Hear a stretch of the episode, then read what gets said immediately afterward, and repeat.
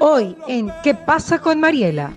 Este, este, ministerio ha funcionado muy bien y, ha funcionado porque hay gente que está comprometida con, con sus pares.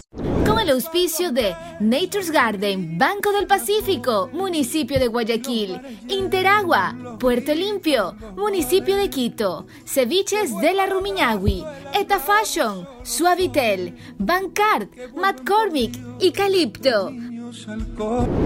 Muy bien, ¿cómo están mis queridos amigos? Estoy acá en Radio Fuego 106.5 haciendo contacto contigo, como siempre, y además en todas sus extensiones digitales, tanto en Mariela TV, donde me ven en vivo y en directo, bueno, en todas las redes sociales, y obviamente en los apps de Fuego, tanto para iOS como para Android. Tengo el gusto de estar con un ministro de Estado. Eso a mí me encanta porque ustedes son obviamente voz autorizada para contar lo que está pasando. Iván Grande está con nosotros, ministro pues, eh, de Inclusión Económica y Social. Qué, qué difícil en este momento, señor ministro, pasar por este tema de que realmente tenemos que tener una inclusión social, tenemos que tener una parte eh, humana que, que sea flor de piel, sin embargo también necesitamos otros aspectos de la vida que son importantes, como la salud y la economía. Bienvenido. Hola Mariela, ¿cómo estás? Un placer poder dirigirme a tu audiencia y estar contigo también en el programa, efectivamente.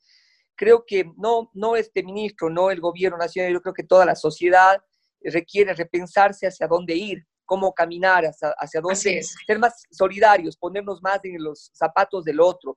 Me parece que el ministerio pudo lograr varias cosas con el apoyo de la sociedad civil, con la empresa privada, con eh, las cámaras de la producción, con el Banco de Alimentos de Guayaquil, que hace un trabajo extraordinario. En la pandemia pudimos distribuir 1.300.000 kits a las familias más necesitadas, eh, articulado con el sector privado, con la iglesia, con todos los que somos, los ecuatorianos, somos gente súper em, solidaria. Y esto lo hicimos a través de una plataforma digital llamada www.darunamanoecuador.com. Estuvieron futbolistas, estuvieron artistas, estuvieron políticos, eh, todos eh, haciendo su trabajo. Me parece que cuando me decían, pero es que esta campaña es del gobierno, digo, no importa quién lo haga, lo importante es que se haga. Y en ese sentido creo que pudimos lograr algo bien importante, se sigue distribuyendo kits alimenticios en Guayaquil, creo que el gobernador hizo eh, un gran trabajo. Creo que Rodolfo Vaquerizo, eh, que es hijo de, tu colega Rodolfo Vaquerizo. Claro, Rodolfo Junior. Rodolfo Junior. Es muy activo, él es muy activo, ¿no? Es muy, activo. muy pilas. Sí, activo, joven. Eh, creo que el, Paul Palacios del Banco de Alimentos de Guayaquil, la iglesia, Monseñor de Guayaquil, creo que Susana Rivadeneira, varios, varias personas. Yo creo que decir que fueron pocos sería injusto y dar sus nombres todavía más. Y por eso me parece que se pudo, se pudo lograr eh, eh, alimentar al Ecuador, no tuvimos un, problema por el tema de alimentación, un solo saqueo a nivel del país, ustedes vean lo que está pasando en otros países del mundo. ¿no? Y creo que también fue importante eh, partir de, de duplicar y dar la mayor red de protección social en el país. Pasamos de 1.030.000 bonos de desarrollo humano a 1.950.000. Al principio teníamos problemas, nos criticaban, decían, la trazana tiene demasiadas colas. Pudimos corregir, porque ese es nuestro trabajo. En dos eh, semanas pudimos tener 950 mil personas más vinculadas a un bono de contingencia que se entregó de 120 dólares, que fue distribuido a través de tres bancos eh, y sus corresponsales no financieros, mi banco, Banco del Barrio y eh, el Banco de mi Banco del Barrio, mi banco y Banco Ecuador me parece, Banco del Pacífico. Mi vecino, perdón, mi vecino del Banco de Pichincha. Entonces pasamos de 3.200 a 10.200 puntos, las aglomeraciones empezaron a disminuir, pero creo que fue muy importante también que la gente no se aglomeró. La gente tuvo ya disciplina social, cultura ciudadana, porque esta nueva normalidad del COVID, si bien nos hace ser más solidarios, buscar mejores condiciones para trabajar con la gente, que no importa quién lo haga, pero que se haga, de que el país esté unido, creo que también fue importante eh, darnos a, ver cómo somos como sociedad, si somos ordenados, si no somos ordenados, si somos disciplinados, si no somos disciplinados. Y creo que el país hoy es más disciplinado que nunca. Así es. ¿Y qué es lo que se viene ahora, señor ministro, eh, luego del bono solidario? Y, ya, y usted sabe que el gobierno pues, le faltan unos cuantos meses para finalizar ¿Qué tienen planificado hasta antes de dejar, pues, obviamente, el gobierno? ¿Qué, es lo que tiene en, agenda, en calendario? ¿Qué puede esperar el Ecuador también de, de todo esto que necesita tanto? El MIES no ha parado durante la emergencia, ahora estamos caminando hacia una nueva política social. Creo que las visitas, los, temas de teleasistencia, hemos atendido eh, 371 mil trámites de forma digital de teleasistencia. Creo que este, este ministerio ha funcionado muy bien y, ha funcionado porque hay gente que está comprometida con, con sus pares, con, con ciudadanos, con, que, que vea muchas veces el dolor de la gente. El país está complicado. La crisis económica se sumó a la crisis social, a la crisis eh, de, salud que tiene el país y hay dos formas de proteger el tejido social, o sea, a la gente más pobre. La, única, la una con empleo. Eh, se está dando 1.050 millones de dólares a través de la banca, lo dirige mi, mi, colega Tocayo Iván Montanera, él está armando ya un proceso en el cual se está trabajando para poder dar crédito barato, para poder pagar nómina, por ejemplo, y que no se pierda tanto empleo. Pero las cifras de CEPAL y de los multilaterales, no en Ecuador, a nivel de la región, la región va a decrecer en 9.1 del Producto Interno Bruto, esto significa 45 millones de pobres en Latinoamérica. Nunca, en 100 años no ha existido una crisis como esta. Y por eso nosotros estamos ampliando la, red de protección social, estamos reestructurando eh, los, ah, los, créditos con los multilaterales, con el Banco Mundial, con el BID. Vamos a pasar de 1.025.000 personas protegidas a través de bonos y asistencias sociales del gobierno a 1.500.000. Y ahí creo que hay que hacer también una crítica a uno mismo. Creo que al Estado, a la sociedad, eh, le conviene que le digamos la verdad. Un bono que exista 15 años, si es que una persona que tenía 25 años, hoy tiene 40, ha recibido 15 años del bono, significa que no hemos hecho bien nuestro trabajo. Mm. Porque el bono es una asistencia temporal que ayuda a equilibrar el techo de pobreza y que en un momento determinado nos permite salir adelante, salir con una acción en donde eh, sean incluidos económicamente, un crédito de desarrollo humano, un emprendimiento, algo que le permita dejar el bono a otra persona. ¿Cuál es el planteamiento? ¿Cuánto tiempo se queda el bono con alguien? Bueno, lo que nosotros estamos es impulsando, por ejemplo, todo lo que es economía popular y solidaria. Vamos a dar eh, capital semilla, vamos a asociar a gente, eh, como lo hemos hecho en Cañar, en Daule, Em, vamos, tenemos 93 millones de dólares del, del, BID para hacer crédito para la economía popular y solidaria para que esta mueva la economía. Ese es nuestro, nuestro trabajo, los más pobres. Eh, le dejo a Iván Montanera cómo va a reactivar el tema productivo, el tema económico, las empresas, ni pymes hacia arriba. Así, es. Entonces vamos a pasar de 1.025 a 1.500 millones. Vamos a pasar a nuestros niños. Nosotros atendemos no, sé si sabías, Mariela, a 153.400 niños en todo el país, de 0 a 3 años. Le damos nutrición infantil, hacemos convenios con los municipios, sin importar bandera política, hemos trabajado con todos y cada uno de ellos para lograr que los niños de 0 a 3 años estén protegidos, que tengan nutrición, que tengan desarrollo cognitivo, motricidad fina, motricidad gruesa, porque esos mil días son los más importantes para un niño, lo más importante. Así es. Porque si es que se nutren bien, tienen mejores oportunidades. Y ahí estamos haciendo un, proyecto de inclusión digital, porque ahorita, por ejemplo, en Daule, que está en, semáforo verde, estamos atendiendo ya en los CDIs, en los centros de cuidados infantiles, pero solo al 50%. No pueden ir, por ejemplo, niños que tienen enfermedades catastróficas o desnutrición infantil. A ellos les vamos a dar una tablet, em, eh, les dotamos de equipo, les damos accesibilidad a Internet y le enseñamos habilidades digitales. Y, y trabajamos con todo su entorno familiar con su madre, con su padre, en tema de la violencia, en tema de las, de las vacunas, y tenemos un contacto permanente con las familias ahora que tenemos que tener distanciamiento social, ya no es lo mismo como antes íbamos, visitábamos, entrábamos a la casa, dejábamos el consejo, dejábamos la vitamina, dejábamos el, el, la ayuda técnica, ¿no? Ahora es distinto. Y por eso estamos entrando en un tema de inclusión digital. Es decir, no les decimos, ah, no, ahora el, eh, el CDI atiende por teleasistencia. No, no, no.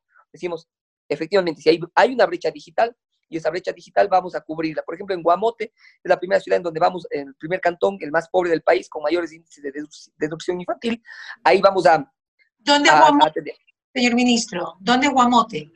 Guamote es un cantón del Chimborazo. Ok, muy chiquito. Tiene el, el mayor índice de deducción infantil en el país. ¿Por qué? Cultura ciudadana, alimentación, pobreza, y creo que por eso es lo que hay que revertir con oportunidades. Ok. Señor ministro, yo le preguntaba cuánto tiempo debería una persona que se beneficie con el bono tenerlo. tener el bono? No podemos decir porque depende de las oportunidades. No te puedo decir un año, dos años, tres años. Lo que hay que hacer es, si es que una persona recibe el bono, yo prefiero que reciba el crédito de desarrollo humano, pero que no se gaste, que no se gaste en una, en, en, en una televisión, ni en arreglar tu casa, sino en un emprendimiento, una pequeña tienda que venda verduras, eh, que genere condiciones para que tenga un ingreso económico que sustente su alimentación, por ejemplo. Esas son las cosas que debemos eh, eh, promover. estamos pensando, sí. Y si tiene deudas, y si tiene deudas con el chulco, si tiene deudas con el pariente, si tiene deudas, ¿también aplica para eso? No creemos que esa sea la forma. Me parece que ahí el... Pero pasa, señor ministro, pasa, pasa, claro. Entonces, lo que te decía es, Mariela, em, y, yo te tuteo, así que vos también tuteame, por ah, favor. Sí, sí. Porque si, si me dices, señor ministro, además de eso, me, hace sentir mayor, mayor, mayor, y no soy tanto. Está peladito, señor ministro. bueno, entonces... vamos a eso y vamos también al fortalecimiento de capacidades productivas en jóvenes. Hace poquito el presidente Lenin Moreno eh, diríamos que redujo el Estado, la Secretaría de Juventudes pasó a ser parte del MIES, y ahí nosotros estamos justo con el IEPS, con el CONAFIPS, el IEPS es del Instituto de Economía Popular y Solidaria, eh, creando una plataforma web para oficios, para jóvenes. Nosotros no, eh, eh, no a veces no comprendemos el mundo digital en, lo que, en, la que en la que tienen que emprender los jóvenes. Eh, nosotros entendemos distinto el mundo a los jóvenes y por eso me parece que es importante que ellos puedan generar capacidad de oficios a través de procesos digitales para tener una mejor inclusión económica, una mejor inclusión en el empleo. Los jóvenes son los, los que tienen mayor eh, necesidad de empleo. Entonces, esas nuevas eh, condiciones serán creadas a través de un proceso de inclusión, a través de plataformas de web de oficios, capacitación virtual, Estamos viendo armar un centro eh, muy lindo en Quito y Guayaquil como, como, como inicio de este proceso piloto para que los jóvenes puedan incluirse en oficios que sean beneficiosos para ellos en cuanto a, inclusive a obtener independencia económica de sus padres. Claro. Estos proyectos eh, obviamente son hechos por el gobierno, pero ¿cuánto, ¿cuánto abarcan, señor ministro? por ejemplo, el de los niños eh, recién nacidos hasta cierta edad y pues diferentes proyectos que nos está comentando. ¿Cuánto abarca del Ecuador en habitantes o en extensión o por dónde están empezando? Por ejemplo, en, el, en cuanto a niños, nosotros atendemos en CDIs a 151.434 niños. Digo el MIES con sus organizaciones eh, que son fundaciones, los municipios, tenemos un, trabajo extraordinario con varias fundaciones de Guayaquil, eh, porque así debe ser. Hace mucho tiempo pasaba que el gobierno decía, yo hago solito las cosas. No, no, no. Ahora es un tema de corresponsabilidad con los municipios y GAT eh, parroquiales de todo el país, eh, también con fundaciones y organizaciones de sociedad civil. Esto en cuanto a niños. En cuanto a adultos mayores, nosotros atendemos, estábamos en 127 mil adultos mayores previo a la, a la pandemia. Eso ya no pudimos trabajar. Eh, nos hemos quedado en los 127 mil porque hay una cosa. Frente al COVID, las personas más vulnerables son los adultos mayores. El 26 de febrero nosotros decidimos cerrar los, los, los, gerontológicos de atención diurna, es decir, los adultos mayores que van de 8 de la mañana de 8 de la mañana a 3 de la tarde. ¿Por qué? Porque tenían que caminar, coger un bus, coger un taxi y estaban en riesgo. Entonces ahí eh, planteamos un protocolo que ha funcionado de forma adecuada, en Guayaquil funcionó bien y pudimos ciertamente eh, lograr que los adultos mayores sean atendidos por teleasistencia en la mayor, eh, en la mayor cantidad de, casos. Otros no, porque no, no, tienen brecha digital. eso es un problema y hay que decir la verdad. Y me parece que en, en este caso los adultos mayores van a permanecer ahí. Tenemos los centros residenciales, que es otra cosa que viven con nosotros los adultos mayores. Tenemos varios, aquí hemos sufrido muchísimo porque si es que uno se infectaba de COVID, teníamos que hacer un CERP epidemiológico con el apoyo del Ministerio de Salud para lograr salvar la vida de los demás. Una cosa muy compleja que nos tocó eh, asimilar con los técnicos del Ministerio de Inclusión Económica y Social. En cuanto a como bonos, como te decía, bono de desarrollo humano cobran alrededor de 300 mil personas, bono variable de extrema pobreza, un número similar, poco menos. Tenemos también el Joaquín Gallegos Lara, que es para personas cuidadoras de personas con discapacidad, que también se atiende en, un número importante, que todos llegan a un millón treinta mil.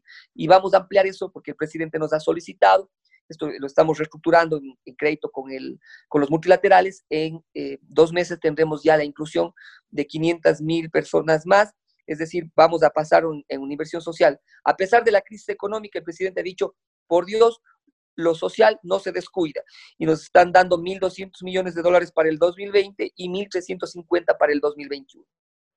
Ahora, ¿qué pasa con eh, todos estos proyectos? Están tan establecidos que el próximo gobierno que llegue no lo puede eliminar. Hay una garantía constitucional, Mariela, que es la no regresividad de derechos. ¿Qué significa? Que tú no puedes hacer menos de lo que hizo el anterior gobierno. Más aún cuando se trata de momentos difíciles que pasa Latinoamérica. Si ustedes miran, Europa tiene decrecimiento de su Producto Interno Bruto. El mundo, el mundo. Yo creo que este virus imperceptible, tan pequeñito, hizo que, eh, el, que el mundo se ponga de rodillas y ha hecho que, como decíamos, repensemos la política social, repensemos el momento, el, momento como, que, como sociedades vivimos. Yo veo mucha violencia en redes, veo mucha violencia entre, entre pares. Yo creo que el momento en el que entendamos que nosotros nos tenemos que mirar desde de los ojos del otro, ponernos en su lugar, las cosas van a cambiar. Yo creo que lo que nos está pasando son muestras claras de que eh, tenemos que ser más generosos con personas de carne y hueso exactamente como nosotros. Nosotros debemos dejar de ser el centro de atención de nosotros mismos y pasar a una sociedad que sea mucho más generosa con su sociedad. Decían, y si tú ves las cifras de COVID, los que más estuvieron contagiados fueron las personas entre 18 y 38 años, 40 años, 61%. Eran los que más contagiaron son los que menos riesgo de vida tienen. Sin embargo, eran los más contagiados. Es porque no terminamos de ponernos en el lugar del otro. Porque nosotros, si es que no tenemos el cuidado, le abrazamos a nuestro hijo y nuestro hijo le abraza a sus abuelos, le estamos enviando a una, a una, a una muerte segura a un abuelo. Entonces, hay que pensar siempre en nuestros padres para saber si es que somos lo suficientemente disciplinados. Pero esto en todos los aspectos de la vida. Yo he escuchado muchas veces tu programa y tus mensajes, tú transmites valores a la sociedad, esos valores de generosidad que debemos tener los unos con los otros, es lo único que va a cambiar nuestro país y posiblemente el mundo.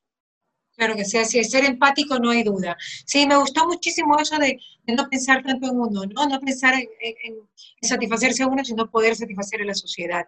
Eh, señor ministro, ¿usted tuvo COVID? No, no he tenido COVID. Ok.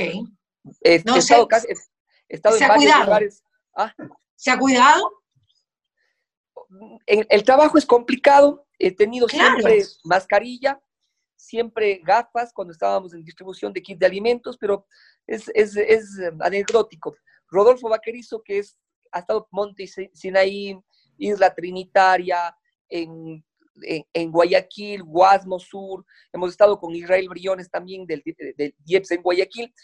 Eh, resulta súper, súper eh, anecdótico que nosotros no hemos tenido COVID. Estuve en Santa Elena en el momento más difícil de Santa Elena y tampoco me contagié eh, gracias, a, gracias a Dios, ¿no? Sí, he tenido que hacerme hisopado varias veces porque mi seguridad, por ejemplo, dos de ellos están con COVID eh, desde la semana pasada, pero yo estuve con ellos en el vehículo y no, no tengo COVID, pero ellos sí. También hace dos semanas, también una persona de mi seguridad que me acompaña en los recorridos está con COVID, eh, está recuperándose. Varios compañeros ministros se han contagiado. Ha sido difícil, pero creo que eh, ha sido importante también decir que no, no, hemos tenido eh, COVID, inclusive los ministros que más hemos estado en el territorio. Me refiero, por ejemplo, al ministro Javier Lazo, me refiero al ministro Gabriel Martínez, él está con COVID recién desde las, hace dos semanas. No. Eh, el, ex vicepresidente Otto Sonnenholzer no, no ha tenido COVID hasta ahora. Y también Juan Sebastián Roldán, que le acompañó en todos los recorridos en los hospitales, tampoco se ha contagiado de COVID. ¿Qué será lo que uno tiene que comer realmente para tener más inmunidad? Por ejemplo, ¿usted qué come, señor ministro, que tiene una buena inmunidad, definitivamente? Mote, como buen cuencano, mote. y cuy también. Sí, como, como menos cuy porque me engordo mucho, pero sí. en las 50 mil veces que he dado cuenta no he logrado que yo coma cuy. Yo creo que no lo voy a lograr nunca. La, en, en, en las 50 mil, uno que venga, yo le llevo al mejor lugar de comida de cuy es extraordinario, te come solo la cascarita. No soy capaz. Ministro, un gusto para nosotros y un honor tenerlo acá en Radio Fuego y en sus extensiones digitales. Un abrazo. Gracias. Adelante con todo. Bendiciones. Y bueno, con esto me tengo que ir un corte comercial chiquitito y ya regresamos con más aquí en Radio Fuego 106.5, ya lo sabes. ¿Qué pasa con Mariela? Fue presentado gracias al auspicio de Nature's Garden, Banco del Pacífico, Municipio de Guayaquil, Interagua, Puerto Limpio, Municipio de Quito, Ceviches de la Rumiñahui, Eta Fashion, Suavitel, Bancard, McCormick y Calipto.